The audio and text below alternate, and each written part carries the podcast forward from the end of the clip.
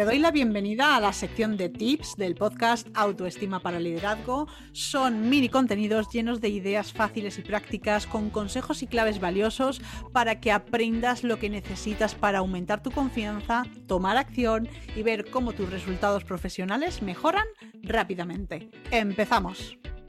La forma en la que te hablas influye en tu comportamiento y en tu estado de ánimo. Dime una cosa, cuando te quejas de que estás cansada o de que te encuentras mal, después de quejarte te sientes mejor? ¿O terminas más cansada y más estresada que antes y encima no tienes ganas de nada? Bueno, ya te hablé en el episodio 143 de tres palabras que destruyen tus posibilidades de éxito y hoy voy a revelarte tres frases que te dan poder. Y antes de empezar, estivalisbilba.com, porque ya sabes que ahí tienes cursos, consultorías y el programa de acompañamiento individual Mentalidad Ganadora para que seas capaz de crear esa mentalidad que necesitas para conseguir tus objetivos profesionales. Hay diferentes opciones para todas las situaciones y eh, quiero que sepas que lo que vamos a hacer es trabajar tu autoestima, que te quieras y que te valores para que aunque te dé miedo, seas capaz de ir a por todas y consecuentemente de tener mejores resultados. Y es que las palabras envían información a nuestro cerebro y luego esa emoción se transforma en emoción. Tú tienes un pensamiento, Normalmente la gente que me llega, Buah, soy muy torpe, yo no me entero, yo no sirvo, no tengo experiencia, lo hago todo mal, las cosas nunca me salen. Ese pensamiento genera una emoción negativa horrible.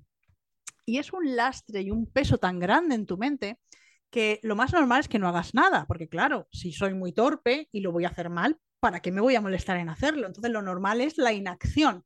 Pero es que cuando decides actuar, ese lastre del pensamiento y de la emoción negativa hacen que no seas tu mejor versión. Y luego el resultado es bastante malo. Y ahí es cuando entras en la famosa eh, frase de la profecía que se autocumple. Lo ves como yo soy muy torpe, si es que yo lo hago todo mal.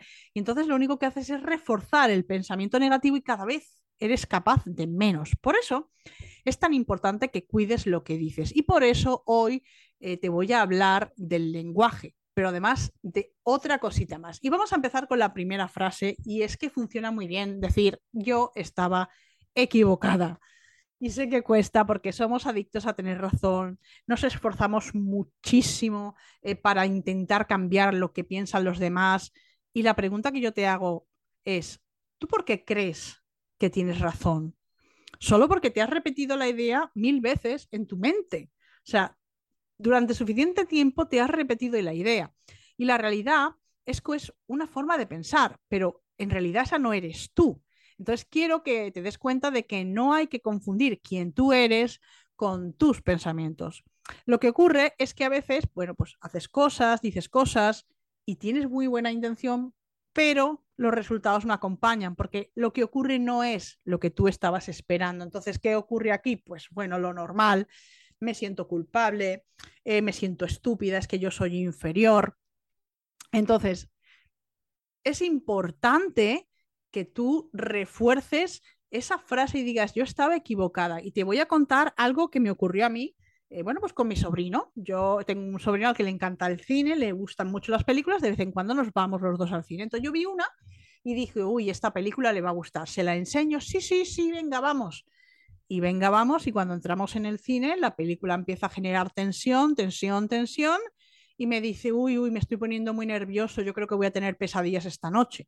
Y claro, en ese momento le dije, vámonos. Me dijo, no, ya has pagado la entrada. Y dije, me da igual, tú eres más importante que el dinero que he gastado. Y salimos de allí y al rato se le olvidó, pero es que la película estaba muy bien hecha para generar ese miedo y yo lo entendí porque yo misma me estaba sintiendo tensa. Entonces, claro, yo pensé, esta película le va a gustar. Y la verdad es que yo estaba equivocada y se le dije, oye, mira, pues lo siento, estaba equivocada. Y realmente los niños tienen una cosa maravillosa y es que se les pasa las cosas rápido y se les olvida pero yo le dije, estoy equivocada, pensé que te gustaría la película y no. Entonces, bueno, pues esto es así, los niños, ellos se equivocan, lo intentan de nuevo y no se regodean en lo negativo eh, porque todavía no han aprendido a hacerlo. Entonces, el reconocer que tú te has equivocado con algo te libera y además te aumenta la autoestima. Esto va a hacer que tú eh, te sientas muchísimo más valiente y muchísimo más segura. Y además la gente te va a valorar de otra manera. La segunda frase, junto con estaba equivocada, que es similar, pero no es lo mismo, es he cometido un error. La frase anterior, el estoy equivocada, se refiere a un pensamiento, a una idea. En este caso, he cometido un error, se refiere a una acción, a una conducta. Entonces, reconocer un error eh, lo que hace es, eh, bueno, pues que tú eh, seas capaz de gestionar las consecuencias. Entonces, mm, me acuerdo perfectamente de una de las primeras entrevistas que yo hice en el podcast, la hice presencial, el invitado llegó antes de tiempo, yo estaba montando pues el estudio de grabación con el micrófono, oye, que empezamos a grabar, a grabar, a grabar y cuando llego a casa no se había grabado nada porque había dejado el micrófono apagado. Claro, me quise morir Eh, se lo conté, le dije, mira, pues ha pasado esto, he cometido un error, eh, bueno, pues no pasa nada, lo dejamos. Y la verdad que fue muy amable, me dijo, no, no te preocupes, esas cosas pasan y la volvimos a repetir, pero em, ¿por qué no reconocemos cuando cometemos un error? Bueno, pues por una parte por miedo al ridículo, también por miedo a perder el cariño de otras personas o por miedo a lo que puedan pensar eh, los demás, que somos torpes, que somos malos. Claro, entonces, eh, ¿qué hacen la mayoría de las personas? Eso de he cometido un error, pues no lo dicen. Eh, lo que hacen es buscar un culpable, claro. Es que ha tenido mala suerte, es que las circunstancias han cambiado, bueno, cualquier excusa que te venga a la cabeza. Pero la realidad es que tú sabes que has sido tú la que has cometido el error. Entonces, ¿qué poder te da el reconocer ese error? Bueno, pues liberar tu mente de la carga. Porque cuando tú ocultas algo, porque imagínate, en este caso, bueno, pues el invitado iba a saber que el episodio eh, no salía, si yo no lo publicaba, él lo iba a saber, pero a veces lo sabes solo tú y tienes una carga, igual pasan 20 años de algo que, bueno, ya no tiene ni importancia, pero ahí lo llevas tú, dándole vueltas, dándole vueltas, también aprendes. O sea, desde ese día lo primero que hago es mirar el micro, ¿está encendido? ¿Estoy grabando? Eso es fundamental y eso solo ocurre cuando reconoces tu error. Y luego también, bueno, pues tienes muchas más opciones de éxito porque sabes más, tienes muchísimo más conocimiento. Entonces es muy importante porque vas a cometer más errores. O sea, esto es básico. Yo sé que tú tratas de no cometerlos y que te enfocas, pero la realidad es que fallamos. Entonces, eh, puede ser una losa para ti o puedes aprender a aceptarlos y avanzar. Y decir, he cometido un error es la mejor forma de tener ese poder. Y la tercera frase, junto con estaba equivocada y he cometido un error, es he cambiado de opinión. Y esta frase me encanta. Tenemos un miedo a decir que hemos cambiado de opinión, nos sentimos como esclavos de nuestras palabras y la realidad es que tú decides por un objetivo, por tu conocimiento, y por tus circunstancias. Pero, ¿tú haces las mismas cosas que cuando tenías cinco años? No, tus objetivos cambian. ¿Tú sabes lo mismo que cuando tenías cinco años? Tampoco. Tú sabes mucho más ahora y también las circunstancias cambian.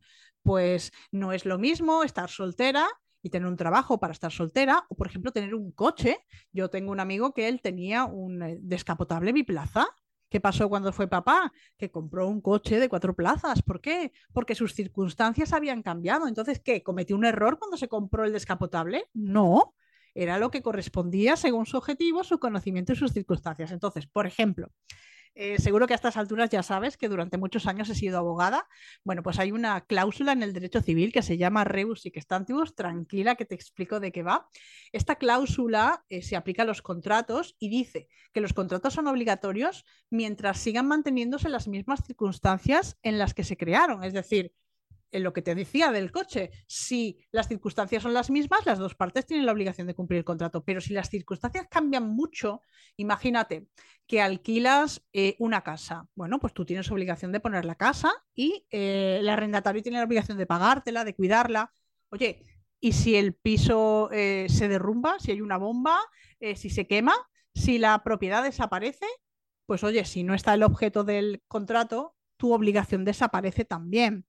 Entonces, mm, es importante que te des cuenta que si no cambias de opinión, el resultado es que te estancas.